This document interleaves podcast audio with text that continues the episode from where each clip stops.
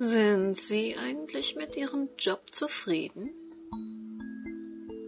Oder würden Sie sich womöglich freuen, wenn Ihnen ein Headhunter ein ganz anderes Jobangebot macht? Viel besser bezahlt. Tolle Firma.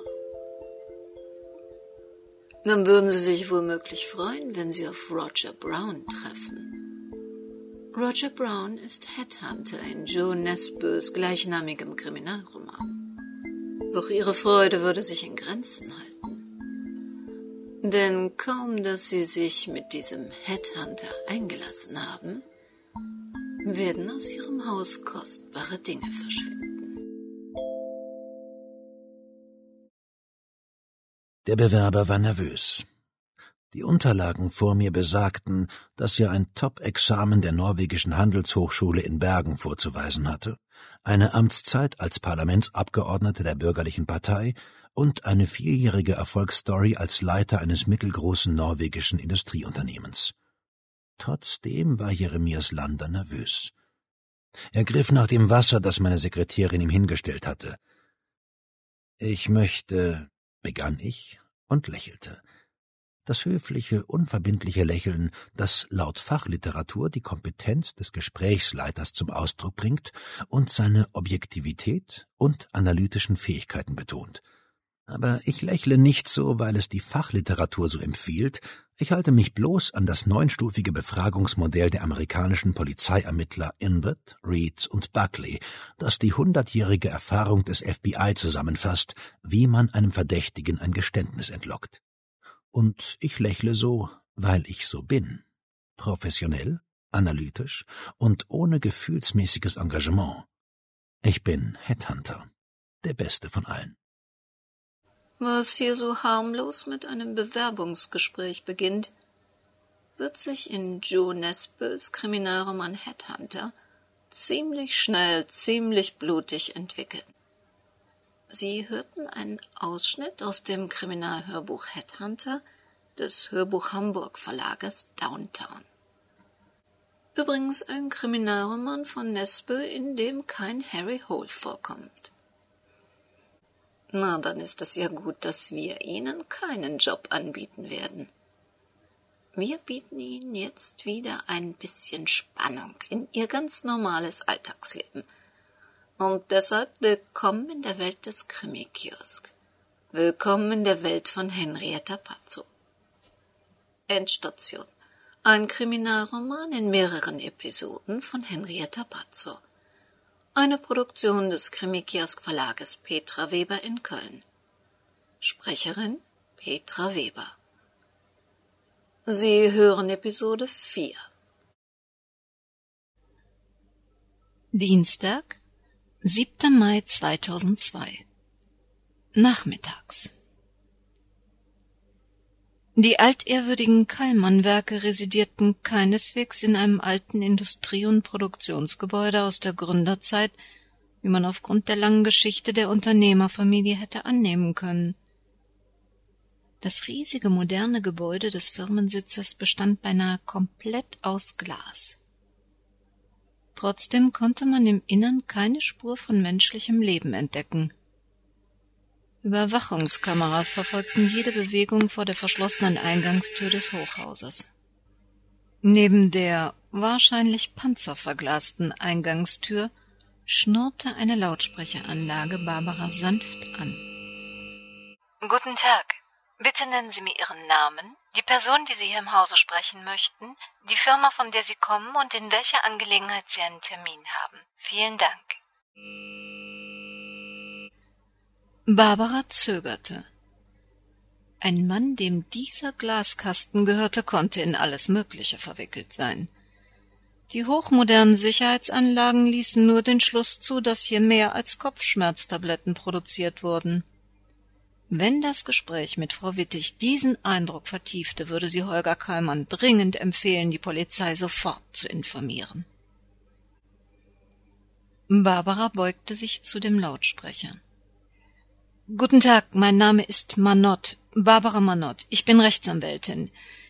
Ich möchte gerne zu Herrn Friedrich Kallmann, beziehungsweise in das Sekretariat, in dem eine Frau Wittig tätig ist. Sie möchten zu Herrn Kallmann, also zu Frau Wittig ins Sekretariat. Ähm, einen Moment, ich schicke Ihnen einen Aufzug. Einen kurzen Moment der Irritation glaubte Barbara bei der Frauenstimme zu bemerken, aber sie hatte mit erheblich mehr Widerstand gerechnet.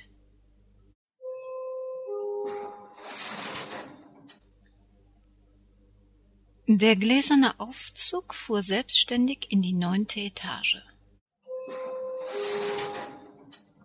Der geöffneten Aufzugtür direkt gegenüber lag das Büro mit der schlichten Aufschrift Sekretariat Friedrich Kallmann.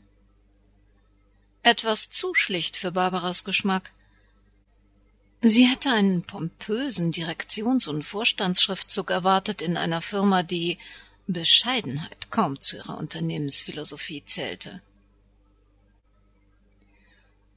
Auch Irene Wittig entsprach nicht den üblichen Vorzimmerdrachen. Sie glich eher einem struppigen Straßenkätzchen, was die Krallen zeigte, weil man ihm sein Lieblingsspielzeug abgejagt hatte. Ihr Outfit war alles in allem ungebügelt. Vom zerknitterten Leinenhosenanzug in Militärgrün bis zur brünetten Strubbelfrisur wehrte sich ihr äußeres Erscheinungsbild mit jeder Faser gegen die herrschende raumgestaltende Strenge in ihrem Büro. Wollen Sie wirklich zu Herrn Kallmann? Ihre grußlose Direktheit passte zu ihr. Deshalb verzichtete auch Barbara auf große formale Einleitungen. Ist er denn hier? Das Kätzchen sträubte seine Nackenhaare und verengte seine Pupillen zu dünnen Schlitzen. Hierhin verirrt sich sonst niemand. Was wollen Sie? Um den streitlustigen Ton zu entschärfen, immerhin war sie auf Irene Wittigs Mithilfe angewiesen, versuchte Barbara eine sanftere Tonlage.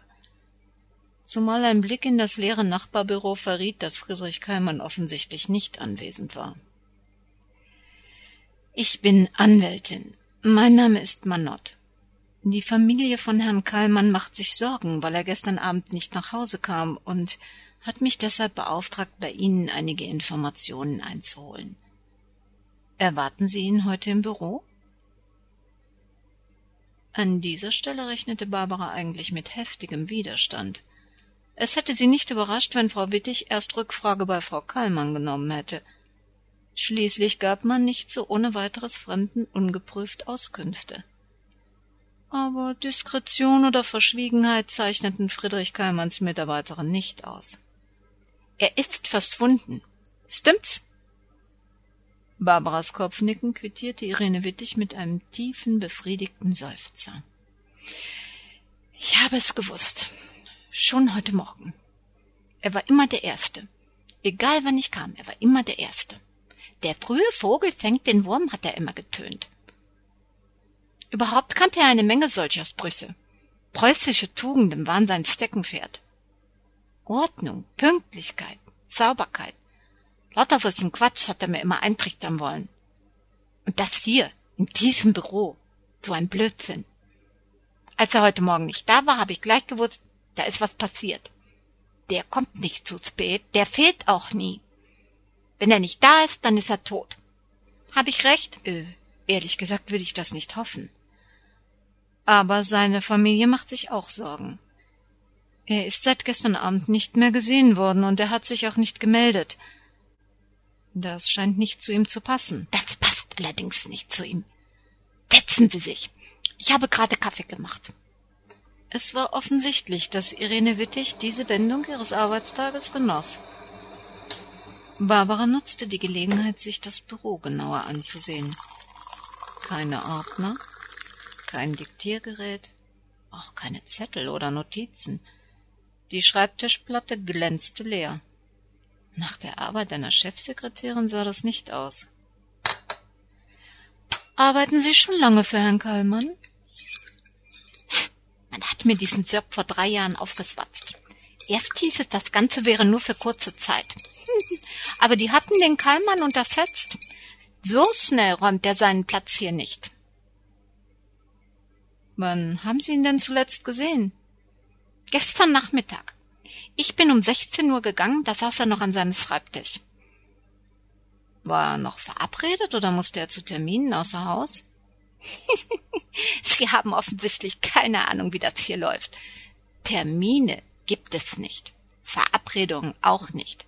Er sitzt hier seine Zeit ab und ich warte, dass es ihn irgendwann so nervt, dass er endlich aufgibt. Dann bekomme ich endlich den Job in der Werbeabteilung, den man mir schon vor drei Jahren versprochen hat. Barbaras verwirrter Gesichtsausdruck entlockte Irene Wittig ein überlegenes Schmunzeln. Der alte Kallmann hat hier nichts mehr zu sagen. Der wird nur noch auf Partys und Events mitgesleppt, sozusagen als Galionsfigur. Dafür erhält er ein Beraterhonorar.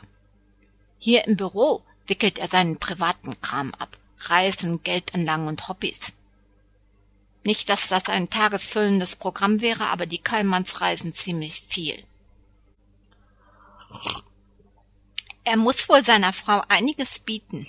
Na ja, mal ein Opernbesuch in Mailand, mal ein Rundflug durch den Grand Canyon. Die beiden leben auf reichlich großem Fuß.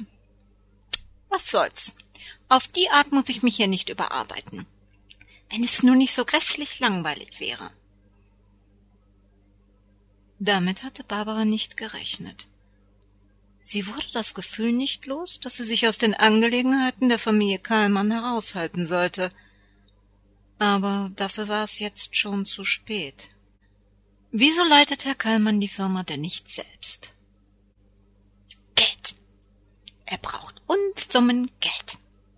Kein Wunder bei dem Lebensstandard. Es gab eine Zeit, da hat er sich mehr um seine Theaterabos gekümmert als um seine Firma. Ein paar clevere Typen haben ihm dann seine Gesellschafteranteile abgekauft. Der Name blieb. Aber Herrn Kallmann gehört hier nichts mehr. Und er hat damals alles mitgemacht, weil er das Geld so dringend brauchte. Eine Woche Filmfestspiele in Cannes oder die Biennale in Venedig kosten auf Dauer ein schönes Sümmchen. Trotzdem kam er jeden Tag. Eigentlich erwarteten alle, dass er keine Lust hätte, hier täglich anzutraben. Nur deshalb habe ich mir diesen öden Job aufschwatzen lassen. Aber es gab keine Anzeichen, dass er das hier mal aufgibt. Als er heute nicht kam, wusste ich, dass was passiert sein musste. Ein Nippen an der teuren Wedgwood-Tasse verriet Barbara, dass der Kaffee hervorragend war. Alles in diesem Unternehmen schien von exquisitem Geschmack und ausgesuchter Qualität. Bis auf einige Mitarbeiter. Sagen Sie, steht denn noch sein Auto hier auf dem Firmenparkplatz? Herr Kallmann hat keinen eigenen Parkplatz. Ich könnte Ihnen nicht mal sagen, was er für ein Auto fährt. Aber, um mal ehrlich zu sein, seiner Frau gönne ich ein bisschen Stress. So eine arrogante Ziege. Ihr Mann bietet ihr den Himmel auf Erden und gibt hier alles auf, damit sie es recht nett hat, und sie führt sich weiter am Telefon auf, als wäre sie Frau Generaldirektor persönlich. Den Ton müssten Sie mal hören. Wenn Holger Kallmann nicht wusste, dass der Glanz seines Vaters nebst dessen Vermögen verblasst war, schien es Barbara nicht unmöglich, dass auch Frau Kallmann tatsächlich nicht wusste, dass ihr Mann nur noch eine Scheintätigkeit ausübte. Nach außen sah alles wie vorher aus. Sollte Herr Kallmann allerdings wirklich nicht so vermögend sein, wie man annahm, könnte sich die Lage bei einer möglichen Entführung mit hoher Lösegeldforderung gefährlich verändern. Immer unwahrscheinlicher wurde der Gedanke, Friedrich Kallmann sei aus reinem Übermut zu einem spontanen Ausflug aufgebrochen, und auch die Idee, er könne seinen zweiten Frühling heimlich austoben, verwarf Barbara sofort wieder. Gibt es einen Freund oder einen Vertrauten hier im Unternehmen, mit dem er privat mal was unternimmt? Wieder zog ein spöttischer Blick durch Irene Wittichs Gesicht. Hier hat man keine Freunde. Notfalls haut hier einer den anderen in die Pfanne. Aber das ist okay, weil so jeder weiß, woran er ist. Wie der alte Keimer noch oberster Chef war, sind ihm ein paar Figuren hinterhergeschleimt. Die würde ich nicht Freunde nennen. Als er die Firma dann fast ruiniert hatte, haben ihm das die alten Mitarbeiter sehr übel genommen, zumal die ausgehandelten Übernahmebedingungen für das bestehende Personal ziemlich mies waren. Von denen gibt es nur einen, der noch immer zu ihm hält. Peter Steinle, Betriebsleiter in der Produktion. Die zwei hocken öfter zusammen. Ich aber behaupte, dass der der Einzige ist, der überhaupt noch mit ihm redet. Könnten Sie ihn kurz anrufen und vielleicht diskret fragen, ob er eine Ahnung von Herrn Kallmanns Verbleib hat? Zwecklos. Ein schwungvoller Dreh mit ihrem Bürostuhl, ein Griff in eine Schublade und schon hielt Irene Wittig triumphierend eine typisch kitschige Postkarte vor Barbaras Gesicht, um ihr den rückwärtigen Text laut vorzulesen. Viele Grüße aus der Ägäis. Die Kreuzfahrt hält wirklich alle Versprechungen des Reiseprospekts. Melde mich nach meiner Rückkehr am 19. wieder. Bis dahin, Peter Steinle. Mehr und mehr vermittelte Irene Wittig den Eindruck, dass ihr das Verschwinden ihres Chefs unverhohlen wachsende Freude bereitete. Der Steinle weiß bestimmt nichts. Was immer die zwei sich zu erzählen haben, richtig privat ist das nicht. Die duzen sich noch nicht mal. Aber möglicherweise hängt Kallmanns Abtauchen mit diesem seltsamen Finanzclub zusammen, für den er sich so engagiert. Vielleicht ist er mit der Vereinskasse durchgebrannt oder hat verlustreiche Tipps verbreitet. Warten Sie mal. Die Aussicht, dieses langweilige Büro vielleicht bald verlassen zu dürfen, beflügelte Friedrich Kallmanns Sekretärin. Mit flinken Fingern startete sie ihren PC, tippte einige Zahlenkombinationen ein und atmete tief durch. Den Inhalt der Datei musste ich auf uns von Herrn Kallmann direkt löschen. Aber das Dokument hieß C.L. Capolinea. Im Prinzip hat Herr Kallmann das sonst alles selbst über seinen Laptop abgewickelt. Aber einmal hatte er sich beim Tennis das Handgelenk verstaucht und hat mich eine Agenda für ein Meeting schreiben lassen. Komische Sache. Die haben sich ab und an getroffen und ihre Geldanlagen besprochen. Es muss um ziemliche Summen gegangen sein. Von Renditen und Rentabilität war immer die Rede. Trotzdem war nicht festzustellen, was die da machen. Nach Aktien klang das nicht. Keine DAX oder sonstigen Indexzahlen. Immer nur so medizinische Begriffe kamen häufig vor. Und dann waren die Teilnehmer wahrscheinlich auch nicht mehr die jüngsten. Die Vornamen waren durch die Mitte ziemlich antiquiert. Außerdem musste ich dreimal den Schrifttyp vergrößern, damit der Text lesbar wäre. Wenn es sich bei diesem C.L. Capolinea wirklich um einen illustren Club älterer Herrschaften handelte, die ihre Pensionen und Ersparnisse verspekulierten, brachte weiteres Nachforschen auf dieser Ebene nur wenig Licht in die Geschehnisse um Friedrich Kallmanns Verschwinden. Andererseits gab es im Grunde keinerlei anderen brauchbaren Ansatzpunkt für eine weitere Suche. Hm, fällt Ihnen zufällig noch ein Name von dieser Teilnehmerliste ein? Hä, das ist schon immerhin ein paar Wochen her, und richtig interessiert hat mich das Ganze eigentlich auch nicht. Aber es könnte wichtig sein, stimmt's? Die eingelegte Sprechpause sollte wohl rhetorisch sein und nur den Wert eventueller Erinnerungsbruchstücke unterstreichen. Da war ein Geschäftsführer einer Wohnungsverwaltungsgesellschaft im Drosselweg. Hausnummer weiß ich nicht mehr. Aber das habe ich mir gemerkt, weil mein Zahnarzt im Drosselweg seine Praxis hat. Die Gesellschaft müsste zu finden sein, da gibt es nur ein paar Häuser. Und wo ich jetzt so drüber nachdenke, da fällt mir auch noch ein Name ein. Margarete Franken. Langenackerstraße. Meine Oma hieß Margarete und hat zufällig im selben Stadtteil früher gewohnt. Da ist mir der Name in Erinnerung geblieben. Nur die Hausnummer weiß ich auch nicht mehr. Ich kann mir so unheimlich schlecht Zahlen merken. Es überraschte Barbara immer wieder, was Menschen veranlasste, sich an Dinge zu erinnern oder sie zu vergessen. Um selbst nichts zu vergessen, notierte sie sich ihre spärliche Ausbeute an Informationen. Barbara wagte einen letzten Versuch. Unter uns. Was glauben Sie? Ist Herrn Kallmann wirklich was zugestoßen? Hundertprozentig. Er muss tot oder zumindest halbtot sein, sonst hätte er sich brav überall abgemeldet. So war er eben. Erschreckt registrierte Barbara, dass Irene Wittig ihre Vermutung sogar sprachlich in der Vergangenheitsform formulierte.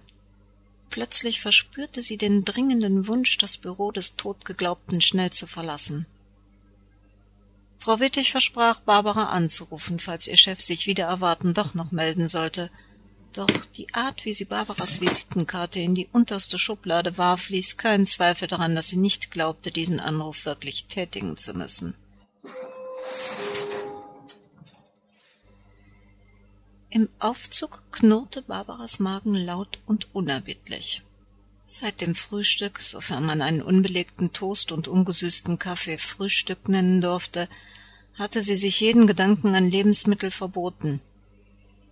In vier Wochen musste sie in dieses sündhaft teure Abendkleid passen, und bis dahin standen noch mindestens drei Kilo zwischen ihr und dieser saphirblauen Edelrobe. Außerdem vermisste sie ihren Mann, Jans Aufbruch zu einer zehntägigen Klassenfahrt hatte sie zwar ermuntert, mit ihrem Diätprogramm zu beginnen, aber im Grunde war überhaupt nur Jan an ihrem Übergewicht schuld. Seitdem er, zugegeben in einem Akt der Notwehr, die Küchengewalt übernommen hatte und unwiderstehliche Menüs zusammenkochte, hatte Barbara regelmäßig jeden Monat ein paar Gramm ihrer ohnehin rundlichen Figur hinzugefügt. Die mussten jetzt runter. Im Juni fand der Abschlussball anlässlich der Lossprechung der jungen Rechtsanwaltsgehilfin statt, und dieses jährlich pompös gefeierte Ereignis erforderte zwingend Abendgarderobe. Und wenn man nicht wie ein überdimensionaler Himbeerdrops oder wie in Barbaras Fall wie ein überproportionales Eisbonbon aussehen wollte, blieb nur eine Radikalkur mit dem Ziel, eine akzeptable Konfektionsgröße zu erreichen.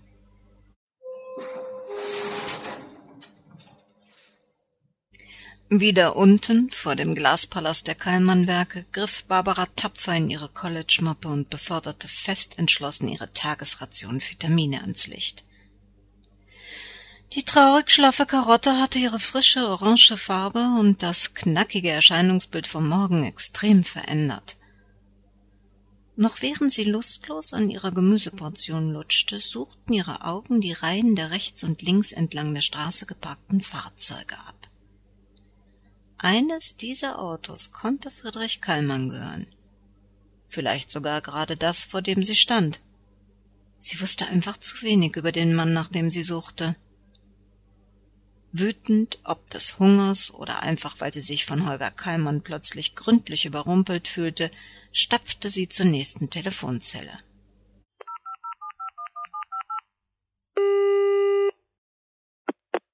Guten Tag, Sie sind mit der Kanzlei von Barbara Manott verbunden. Mein Name ist Sylvia Klammer. Was können wir für Sie tun? Erneut zweifelte Barbara, ob sich der von ihrer Mitarbeiterin belegte Kurs richtiges Telefonieren die Grundlage jeder zufriedenen Kundenbeziehung wirklich bezahlt gemacht hatte. Hat sich unser neuer Mandant bei Ihnen gemeldet? Ist sein Vater inzwischen vielleicht wieder aufgetaucht? Sieht nicht so aus. Er hat hier circa stündlich nach Ihnen gefragt und mir in schillernden Farben vom möglichen Schicksal seines vermissten Vaters berichtet. Der Blumenladen ist inzwischen auch geschlossen.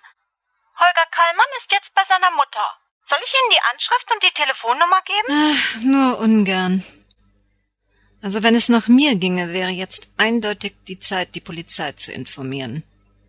Ein mulmiges Gefühl im Bauch sagt mir, dass hier etwas Unangenehmes passiert ist. Doch ihrer inneren Stimme zum Trotz rief Barbara Holger Kallmann an und ließ sich für den nächsten Morgen zu einem Besuch im Haus seiner Mutter überreden.